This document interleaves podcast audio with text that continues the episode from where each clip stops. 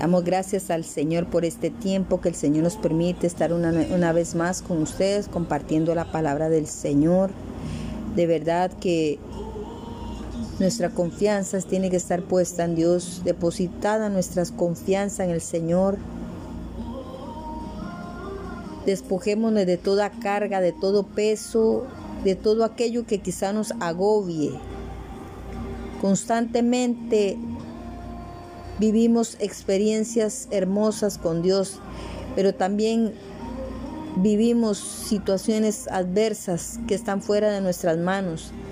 Quizás muchas veces, aunque nuestra confianza está en Él, pasamos situaciones difíciles y es ahí donde tenemos que aprender a depender del Señor, aprender a depender del Espíritu Santo de Dios Estamos viviendo un tiempo muy determinante para la iglesia, donde poner nuestra confianza en Dios es fundamental, importante, a pesar de las adversidades y problemas que actualmente estemos atravesando y está atravesando el mundo entero.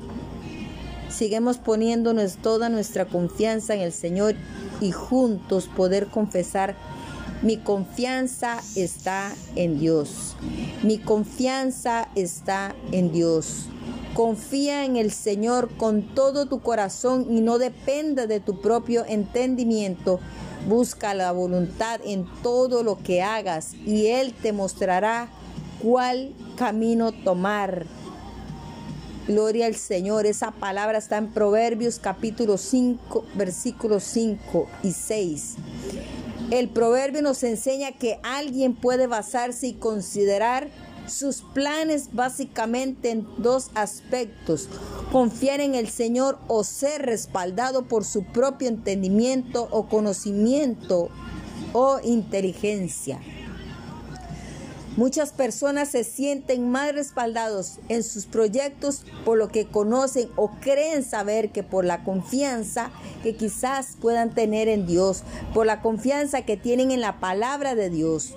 Muchas veces la palabra de Dios nos va a respaldar, pero como hijos de Dios, como, como hermanos en Cristo, tenemos que poner esta confianza en Cristo. Debemos de tomar la palabra de Dios como vida para nosotros vida, porque la palabra es vida. Y en la Biblia encontramos a una viuda que atravesaba seguramente otro momento difícil en su vida y pensaba o creía que ella y su hija iban a morir, iban a morir de hambre. Y en ese momento ella se estaba apoyando más por lo que veía en su mismo entendimiento. La viuda pensaba que ella y su hijo iban a morir porque veía que estaba en escasez. Como decía que ella estaba, estaba en escasez. Miraba que era lo único que tenía y la realidad de la viuda era difícil en ese momento. Ella dependía de lo que sus ojos naturales podían ver y su mente natural podía entender saber que era viuda y que no tenía quien por ella. Y seguramente pensaba que nada podía rescatar de esa situación. Quizás tú piensas en este momento que tú estás sola, que tú estás solo y que nada, nada ni nadie está pensando en ti. Que quién te va a venir a rescatar de esa situación. Pero gloria al Señor porque aquí la palabra de Dios dice en Primera de Reyes capítulo 17 versículo 13. Entonces Elías le dijo, no temas, ve, haz como has dicho, pero primero hazme una pequeña torta de eso y tráemela y después hará para ti y para tu hijo, porque así dice el Señor, Dios de Israel no se acabará la harina en la tinaja, ni se agotará el aceite en la vasija hasta el día en que el Señor mande lluvia sobre la faz de la tierra.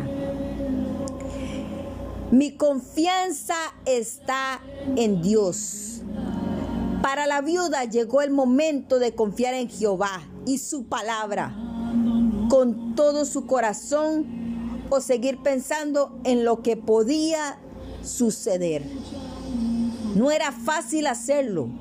Había crisis económica, había escasez y años sin cultivar la tierra. Y esa harina y el aceite era lo último que le daba. Pero la Biblia dice, el que confía en Jehová está a salvo.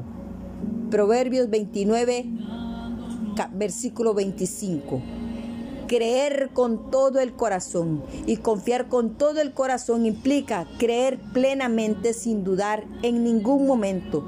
Significa no dejar un espacio en el corazón para que salga algo negativo o contrario.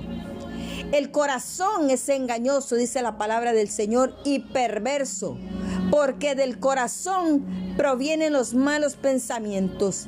Y poner a Dios primero, darle a Dios primero, implica confiar con todo el corazón en su palabra, en lo que Él puede hacer.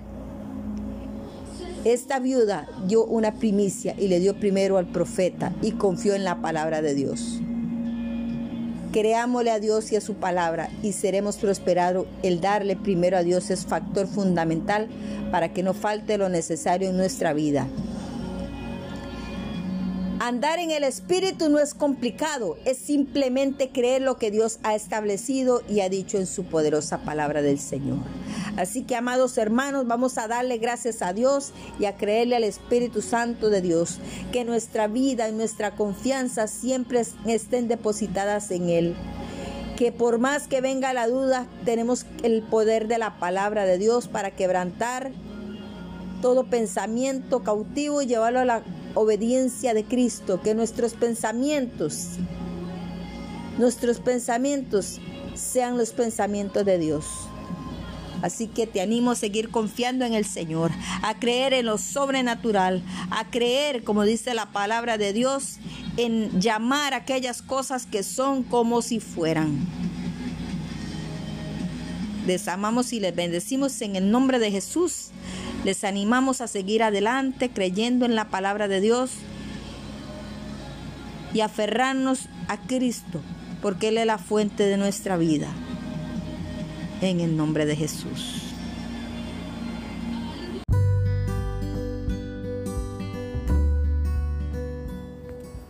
Que Dios les bendiga a cada uno de ustedes en este tiempo hermoso de palabra damos una vez más gracias al Padre, al Hijo y al Espíritu Santo por permitirnos estar de pie nuevamente. No importa la adversidad, lo que tú estés pasando en este tiempo. Dice el Salmo 127, alzaré mis ojos a los montes, ¿de dónde vendrá mi socorro? Mi socorro viene de Jehová. Tu socorro viene de Jehová tu respuesta viene de Jehová. Dios nunca, nunca ha dejado de contestar tu oración. Dios, Él sigue permaneciendo fiel a pesar de la vicisitud que tú estés atravesando. Como decía el salmista David, ¿de dónde vendrá mi socorro? Mi socorro viene de Jehová. Y damos gracias al Señor por esta palabra, porque hay muchos que están atravesando momentos difíciles, pruebas difíciles, momentos difíciles donde ves que todo, todo se está yendo de tus manos. Pero ahí, como decía el salmista David, tu socorro viene de Jehová. Y vamos a orar en esta mañana, declarando en el nombre de Jesús que tu socorro viene de Jehová. Padre, en esta mañana, Señor, presentamos a cada hija, hijo tuyo, Señor Jesús. Padre, tu palabra dice, Señor,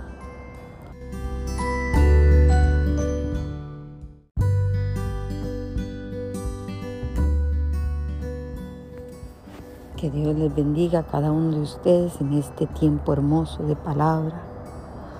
Hoy damos una vez más gracias al Padre, al Hijo y al Espíritu Santo por permitirnos estar de pie nuevamente. No importa la adversidad, lo que tú estés pasando en este tiempo. Dice el Salmo 127, alzaré mis ojos a los montes, ¿de dónde vendrá mi socorro? Mi socorro viene de Jehová. Tu socorro viene de Jehová. Tu respuesta viene de Jehová. Dios nunca, nunca ha dejado de contestar tu oración. Dios, Él sigue permaneciendo fiel a pesar de la vicisitud que tú estés atravesando. Como decía el salmista David, ¿de dónde vendrá mi socorro? Mi socorro viene de Jehová. Y damos gracias al Señor por esta palabra, porque hay muchos que están atravesando momentos difíciles, pruebas difíciles, momentos difíciles donde ves que todo, todo se está yendo de tus manos. Pero ahí, como decía el salmista David, tu socorro viene de Jehová. Y vamos a orar en esta mañana, declarando en el nombre de Jesús que tu socorro viene de Jehová. Padre, en esta mañana, Señor, presentamos a cada hija, hijo tuyo, Señor Jesús. Padre, tu palabra dice, Señor,